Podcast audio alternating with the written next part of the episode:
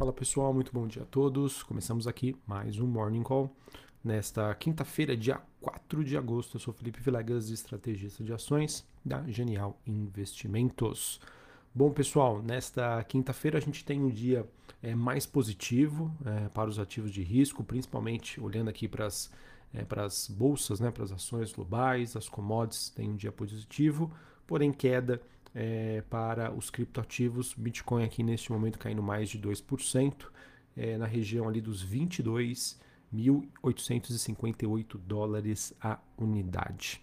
É, pessoal, vejo que para essa quinta-feira a gente acaba não tendo grandes novidades em relação ao noticiário internacional, mercado que segue acompanhando é, a temporada de balanços, segue acompanhando e aguardando a divulgação de dados econômicos, bem como acompanhando aí a tensão entre os Estados Unidos e China, envolvendo aí a viagem da presidente da Câmara dos Estados Unidos, Nancy Pelosi, a Taiwan. Tá? Isso tudo segue no radar, mas conforme eu já vinha comentando com vocês, como não temos ainda é, um mercado é, com um cenário claro em termos de até onde a inflação pode ir, se isso vai ou não impactar numa recessão diante das decisões dos bancos centrais globais de subirem os juros para combater a inflação.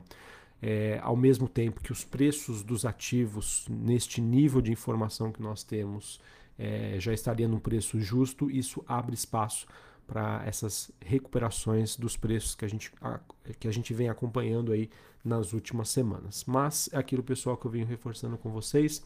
Para mim, o cenário ainda segue bastante incerto, o que requer, na minha opinião, por parte do investidor, cautela, diversificação e uma boa gestão de risco. Beleza?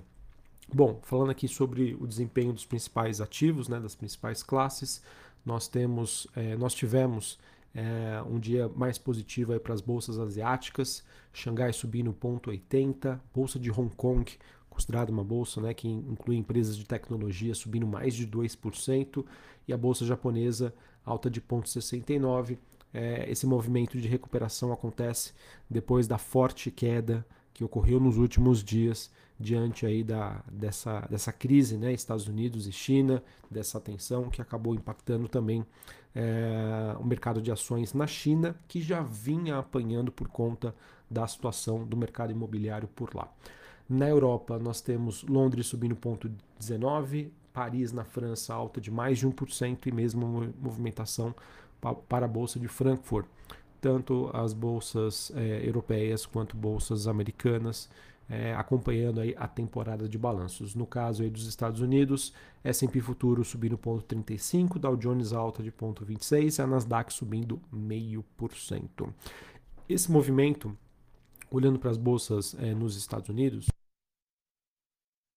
eles acontecem depois da divulgação de dados que é, foram é, indicados ontem referentes ao, ao, setor de serviços nos Estados Unidos e que mostraram um crescimento surpreendente.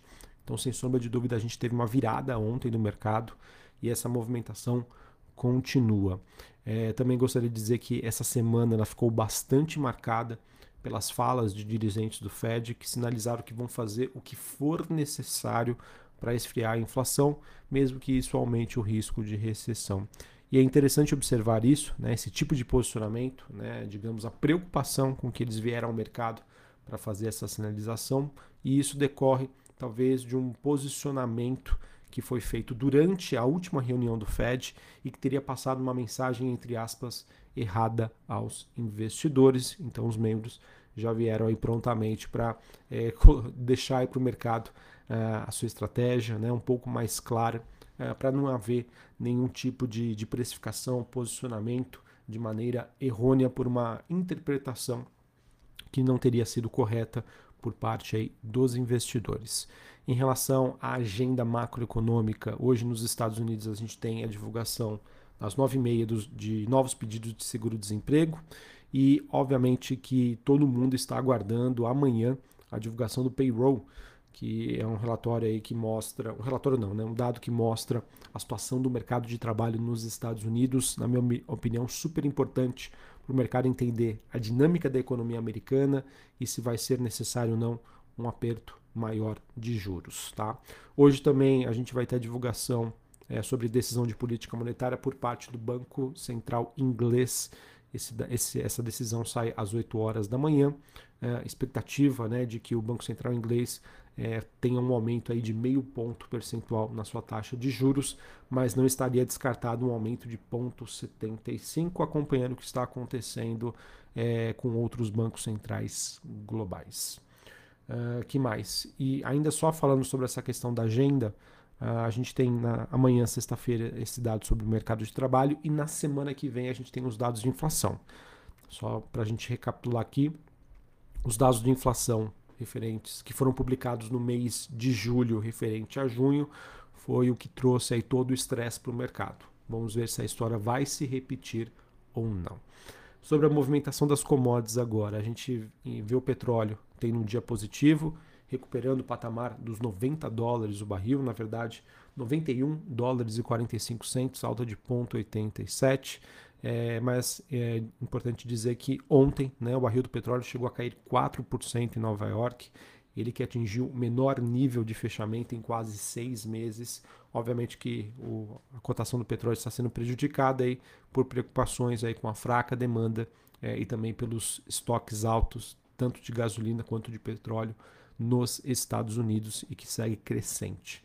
Em relação ao cobre, no 0 a 0, níquel também, e o minério de ferro cai pelo quinto dia consecutivo diante de uma contração na produção de aço na China, o que acaba também aprofundando aí o desânimo sobre as perspectivas de demanda da maior fabricante mundial do produto. Tá? A situação é, que acaba tendo impacto por conta do mercado imobiliário por lá.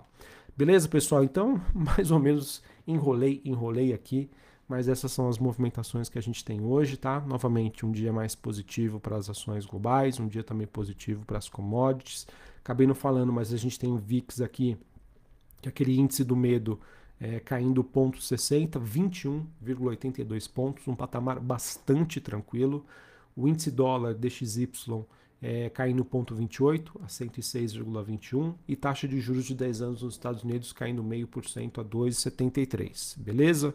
Na minha opinião, mercado em compasso de espera, como os preços estão atrativos, é, investidores aproveitaram essa brecha para se posicionar no mercado, mas na minha opinião é uma, uma posição muito mais reativa do que estrutural e, sem sombra de dúvida, os dados que serão divulgados referentes à economia americana amanhã no mercado de trabalho e na semana que vem inflação é o que vai dar o tom aí e ditar o rumo dos negócios que a gente vai acompanhar nos próximos dias. Beleza?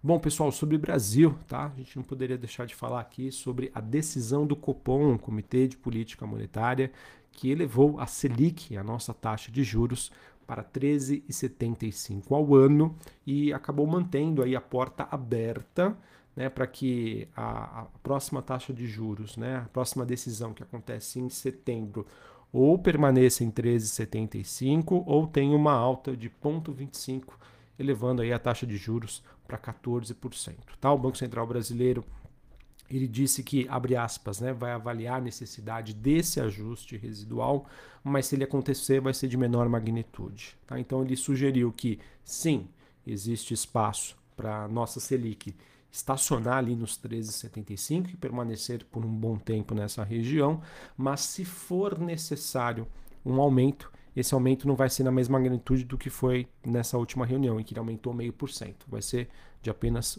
0,25. E isso, pessoal, de certa maneira já era o que estava sendo precificado pelo mercado. Tá?